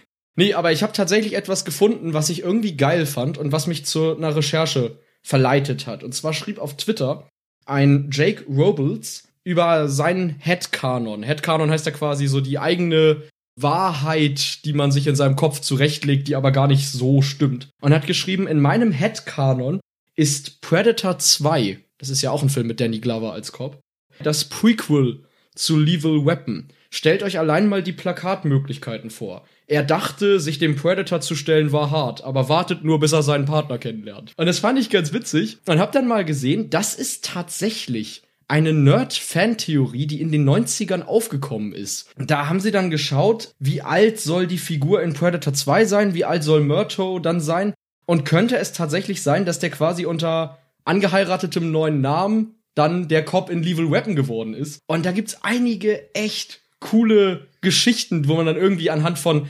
Abzeichen, die er trägt und so sagen kann, ja, der ist beruflich da quasi aufgestiegen. Und es wäre deshalb tatsächlich quasi möglich, dass Predator 2 und Lethal Weapon in einem Kanon spielen. Sehr, sehr witzig, finde ich. Ich habe was gefunden, wo ich wirklich minutenlang äh, gelacht habe. Ich habe dir das auch schon gezeigt, weil das ein visueller Gag ist, den ihr dann besser auf unserer Webseite filmduelle.de sehen könnt. Aber ich erkläre es mal ein bisschen. Der britische Gesundheitsminister heißt Matt Hancock. Der wurde 2020 vor das House of Commons zitiert und musste da zur Corona-Krise Stellung nehmen und hat da eine kurze Antwort gegeben und stand dann da, also wer das House of Commons vor sich hat, es ist ja so, dass es dort große Lederbänke ja. gibt, wo sich die beiden Seiten des Parlaments gegenübersetzen, Opposition und Regierung. Und er stand da halt an dem Podest und ist dann, nachdem er dann geantwortet hat, wie ein nasser Sack zurück in seinen Sitz gefallen. Äh, daraufhin hat Christian Kelgi bei Twitter gefragt, warum setzt sich Matt Hancock hin wie Woody in Toy Story, wenn ein Mensch den Raum betritt?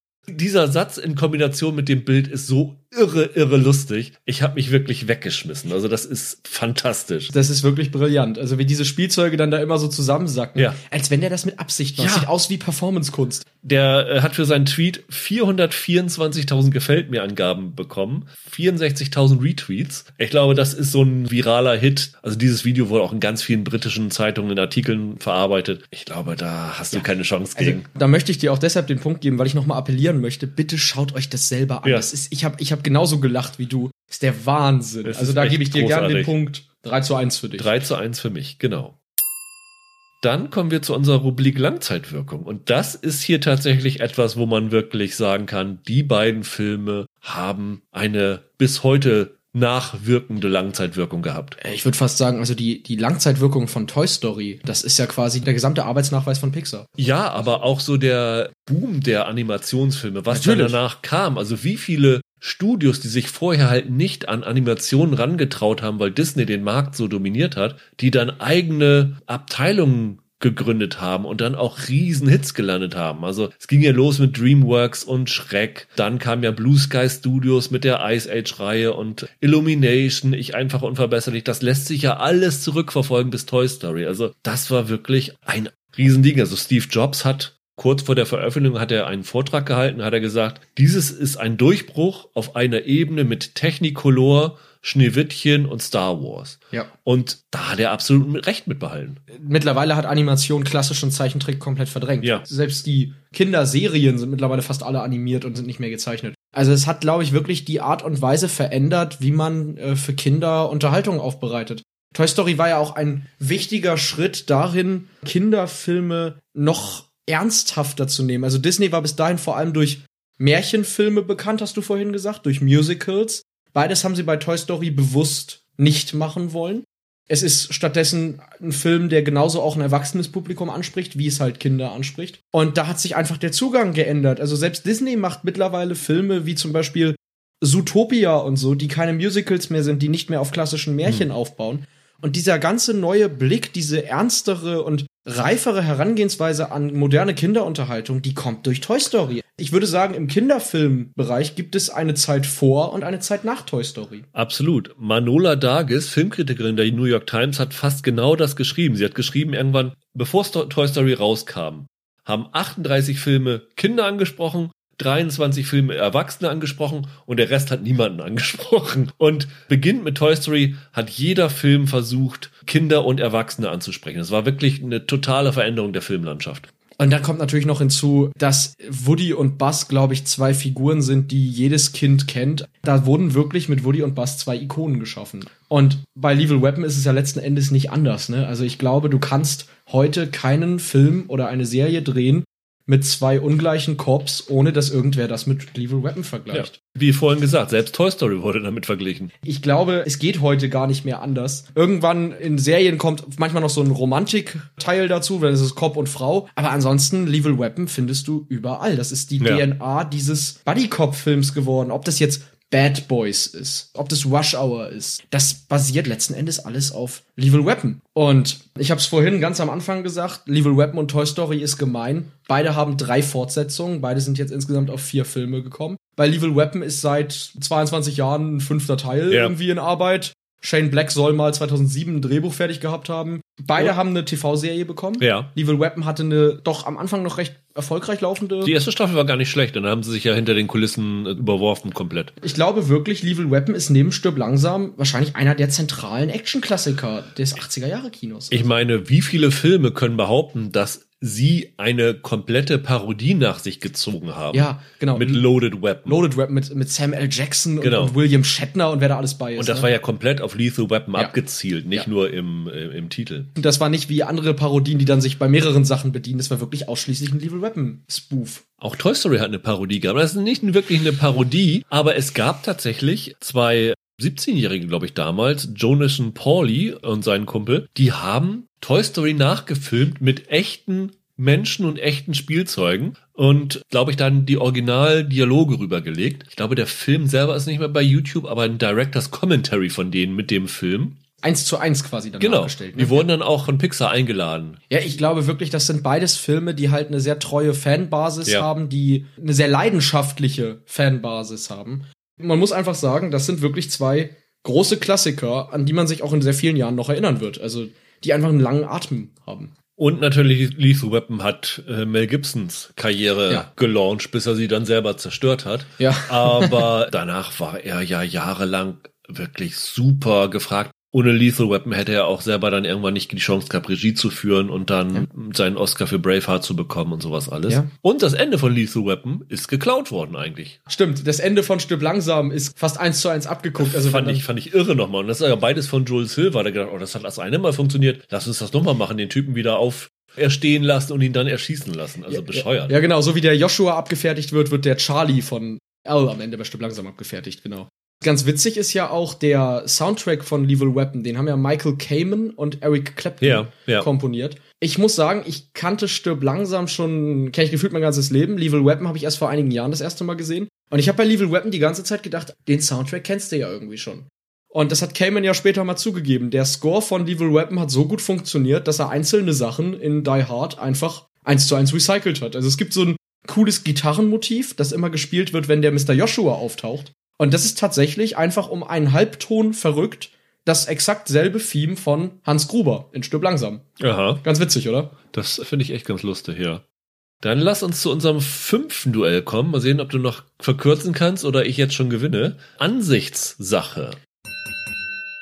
Boah, das muss bei Toy Story 100% Rotten Tomatoes, das ist ja, schwierig, ich, mu- was? ich musste ein bisschen tricksen, aber du kannst ja mal den Anfang machen. Welche, ich vermute mal, negative Kritik für Lethal Weapon, die man nicht nachvollziehen kann, ist dir untergekommen? Da habe ich tatsächlich eine Kritik, die fast schon legendär daneben gelegen hat. So wie Roger Ebert den Film abgefeiert hat, so sehr hat Johanna Steinmetz von Chicago Tribute das Ding gehasst. Ihre Kritik damals hatte die Überschrift Realität, guter Geschmack und Logik sind die Opfer von Lethal Weapon und hat über das Ding legendär hergezogen. Also die, die Kritik beginnt mit dem Satz, gut, dass die Bösewichte, die Mel Gibson in Lethal Weapon das Leben schwer machen, nie davon gehört haben, dass man erst schießen soll, wenn man das Weiße seiner Augen sieht, sonst wäre der Film nach ein paar Sekunden vorbei, weil der immer die Augen so aufreißt Ja. im Film. Und hat den Film brutal dafür abgestraft, dass er unter anderem das Rauchen von Marihuana befürworte und propagiere. Und zwar wegen dieser Szene, in der die Tochter doch erzählt, dass sie mal Gras geraucht hat und Mel Gibson sagt, ach komm, ist doch gar nicht so schlimm. Da hat sie darüber abgelästert und gesagt, das zeigt, dass der Autor noch ein ganz junger sein muss. So.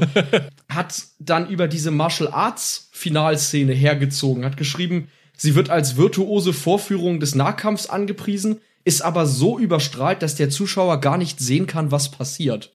Was ich schon ein bisschen merkwürdig finde, weil die super ist. Und am Ende schrieb sie, dieser Film ist so kindisch und seine Helden sind so kindisch, dass selbst Zwölfjährige wissen, wie dumm die Figuren sind. Die Zwölfjährigen spielen auch in meine Ansichtssache Kritik rein. Wie gesagt, ich Okay. habe keine negative Kritik gefunden, weil Toy Story ist universell weltweit abgefeiert worden. Deswegen musste ich auf Letterboxd gehen. Ach Gottchen. Und da die Kritiken durchschauen von irgendwelchen Usern. Da tummeln sie sich. Da gab es natürlich so Leute, die bewusst auffallen wollen, indem sie schlechte Kritiken schreiben. Aber Ja. ich fand, eine fand ich so subtil charmant Okay. als Begründung für die negative Bewertung. Und zwar hat jemand mit dem Usernamen A Loaf of Bread geschrieben, als ich ein Kind war, hat mich Buzz Lightyear denken lassen, ich könnte fliegen. Also bin ich von der Couch gesprungen und habe mir meine Knochen gebrochen. Danke, Pixar. Und hat ihm, glaube ich, einen halben Stern gegeben. das fand ich irgendwie sehr schön. Okay. Wahrscheinlich ausgedacht, aber ich fand das immerhin einen kreativen Verriss von dem Film. Sehr merkwürdig, solche Also Leute. da war ich natürlich auf verlorenen Posten, Ja, deswegen kannst nee. du auf 3-2 verkürzen und wir haben noch ein bisschen Spannung für das letzte Duell.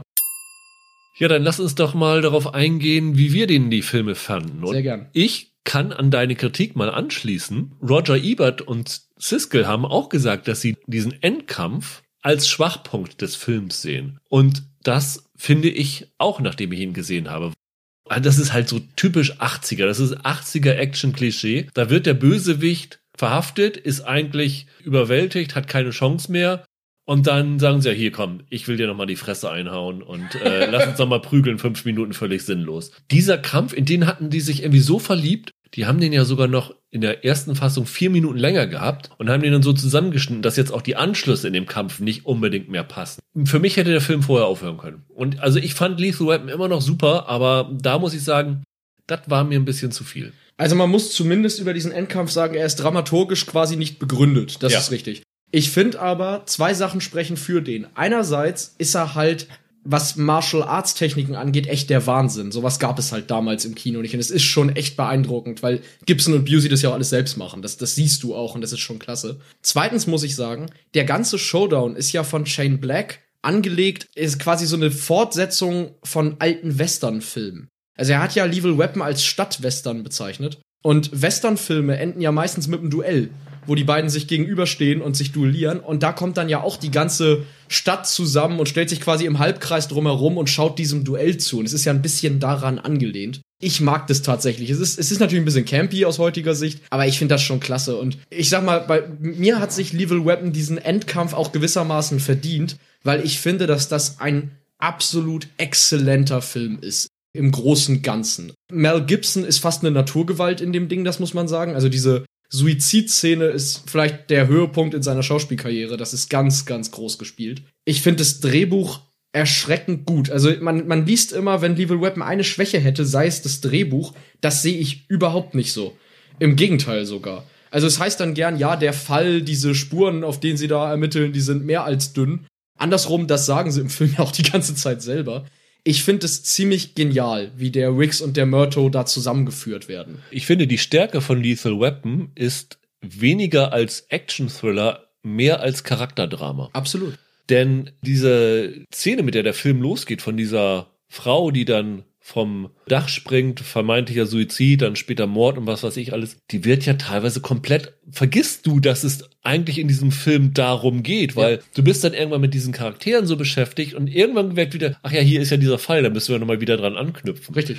Aber der Film ist halt super, weil die Figuren Riggs und Murto so perfekt geschrieben und gespielt sind und vor allen Dingen in ihrem Zusammentreffen so genial sind. Und ich glaube, Siskel hat was ganz Interessantes in seiner Kritik gesagt. Normalerweise in so 80er Jahre Actionfilmen, wenn du einen weißen und einen schwarzen Cop oder sowas hattest, hatte der weiße Cop immer die tolle Familie und der schwarze Cop wurde dann zum Essen eingeladen, um zu zeigen, guck mal, wir sind ja ganz weltoffen. Und hier ist es ja so, dass der Murtaugh die intakte Familie hat und Rick so ein äh, völlig kaputter war und der sozusagen in diese Familie eingeladen wird. Also auch nochmal so eine Umkehr von Action-Klischees. Und das ist einfach super. Es stimmt hier so viel in den Figurenzeichnungen und jedes Mal, wenn so eine Action-Szene kommt, fand ich die Action gar nicht so spektakulär. Also sei es jetzt irgendwie diese Verfolgungsjagd, wie Gibson mit seiner Knarre da, ich weiß nicht, aus Hollywood Boulevard oder so Ja, ist, äh, Boulevard, ja. rüber rennt.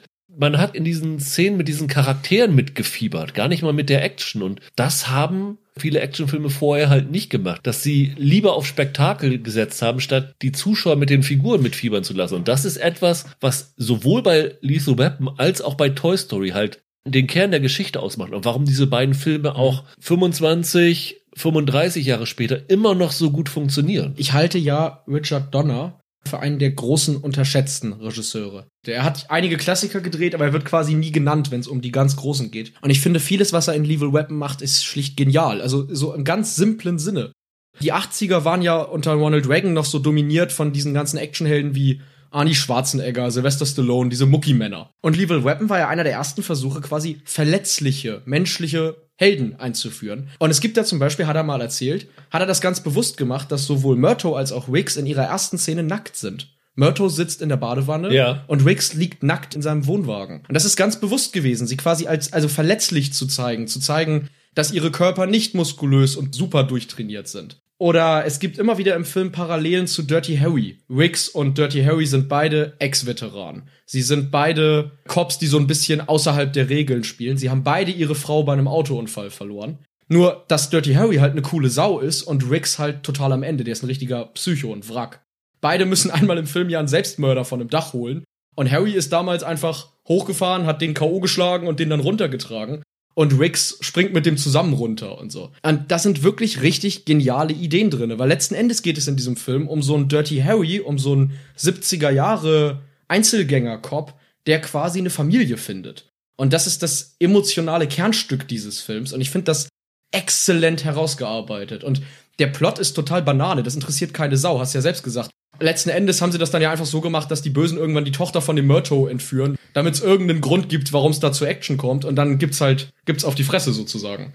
Ich finde in diesem Film übrigens bemerkenswert, dass die Synchro, die deutsche Synchro verdammt gut ist. Also da reden wir ja sehr selten drüber. Ich habe die letzten Male den Film meistens, glaube ich, wenn er im Fernsehen lief, bleibst du ja mal hängen und guckst Ja. Lethal Weapon mal Klar. weiter, weil es ein geiler Film ist. Jetzt habe ich nochmal auf Englisch geguckt und es gibt so zwei Sprüche, da habe ich gedacht, das haben sie im Deutschen sogar besser rübergekriegt. Also es gibt ja diese Szene auf dem Schießstand, Der Schwanzvergleich. wenn Murtaugh zeigen will, wie geil er schießen kann und dann Riggs das Ding nochmal 30 Meter weiter weg macht und aus dem Punkt im Kopf noch zwei Augen und, und ein Smiley-Mund macht.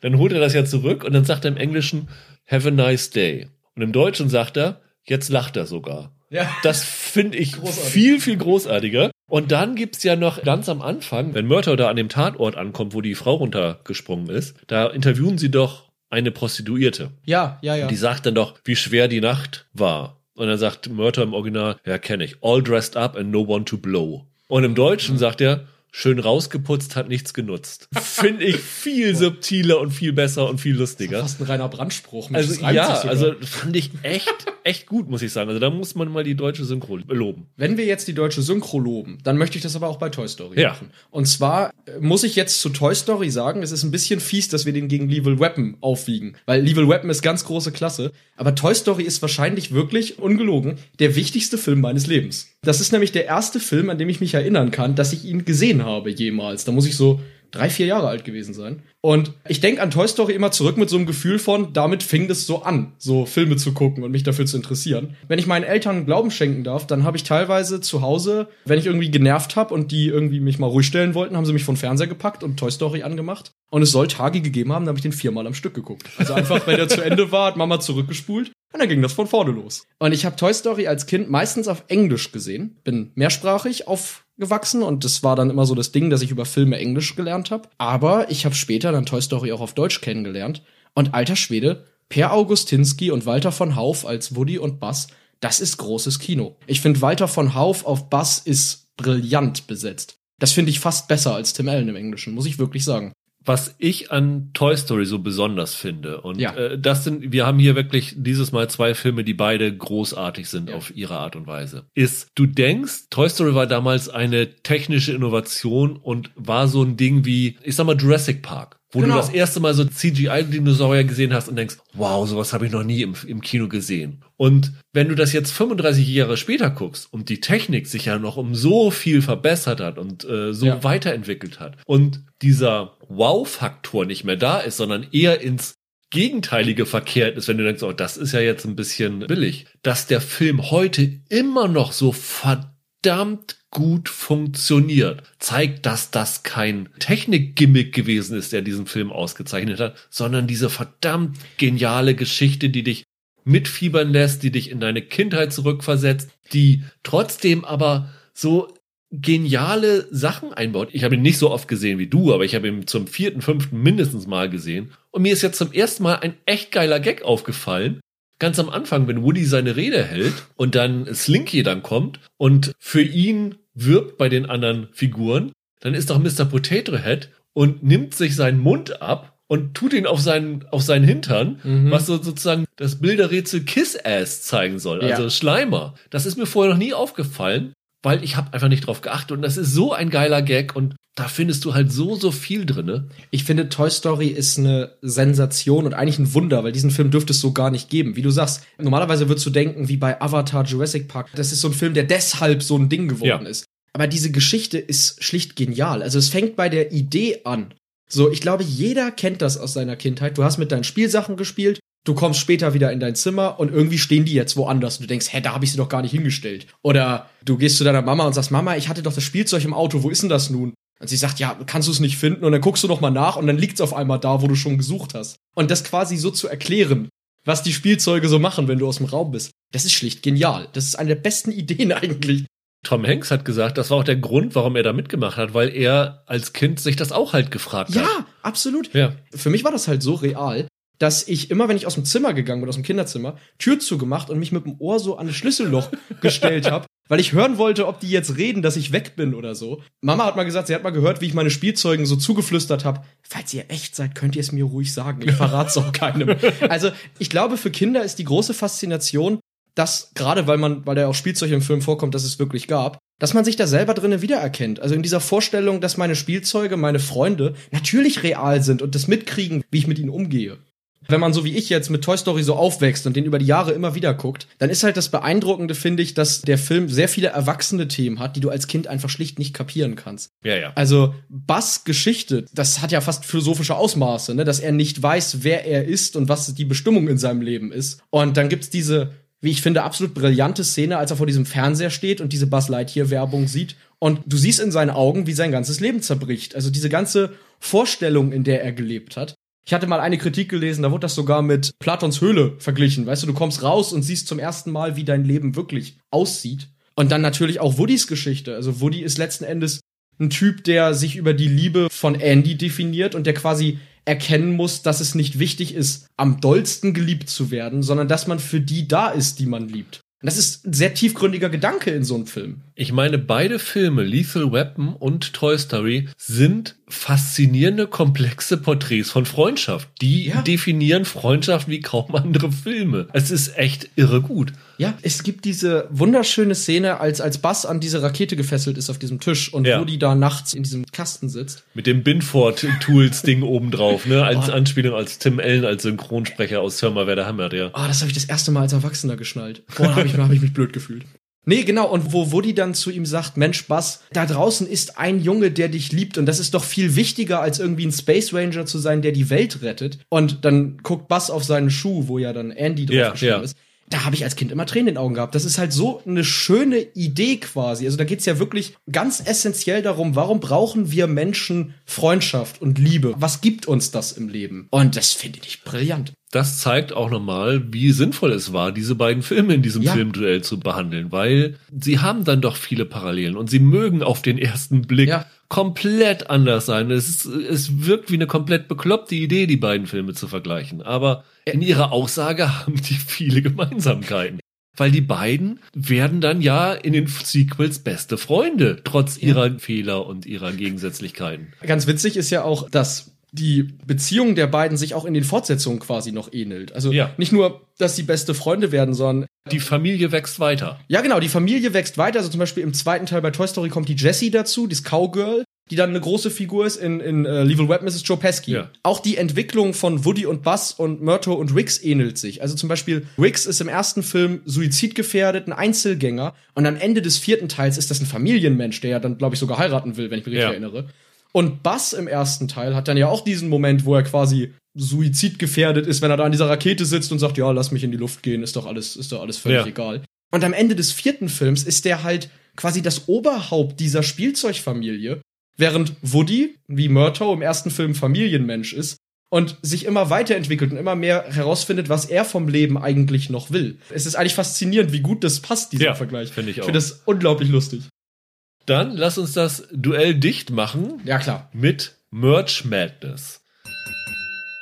Hast du zu Lethal Weapon ein cooles Merchandising-Produkt gefunden? Und ich sage dir, du musst was Gutes finden, weil sonst hast du keine Chance in diesem Duell. Ich fürchte, dass ich da keine Chance habe. Eine Sache mal ganz kurz, weil ich sie in einem Merch-Ding gesehen habe und ich finde das super doof. Aber ich habe so ein, so ein T-Shirt gesehen, da stand einfach nur drauf Lethal Weapon mit einem Pfeil nach unten. Und das fand ich unglaublich doof. Ich weiß nicht, warum Gott. sowas, jemand sowas tragen sollte.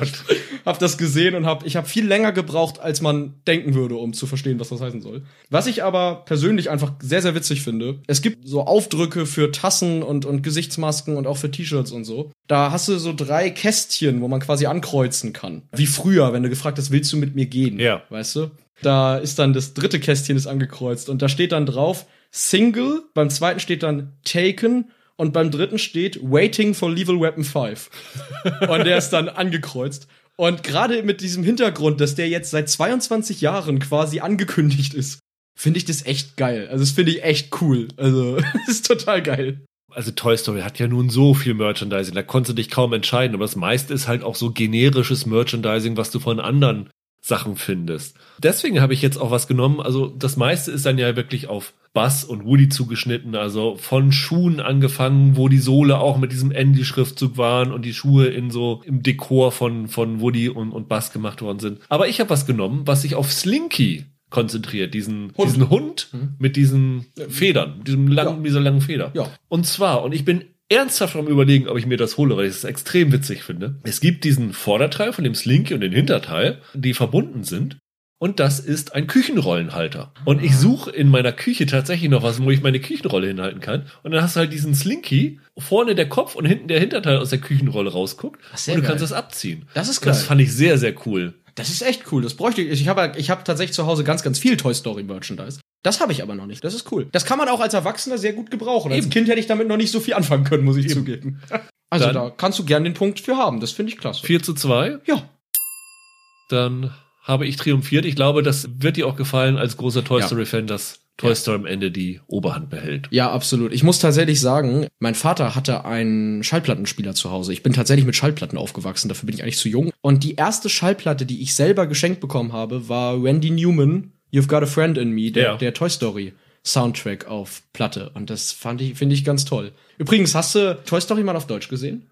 Ja, klar. Hast du erkannt, wer das im Deutschen singt, wenn Randy Newman im Englischen singt? Nee. Das ist Klaus Lage. Okay. Von tausendmal berührt. okay. Der singt im Deutschen die Randy Newman Songs. Bizarr. Also, wo ich vorhin die Synchro gelobt habe, das ausgeklammert. Ja. Das ist nicht, das war nicht gemeint.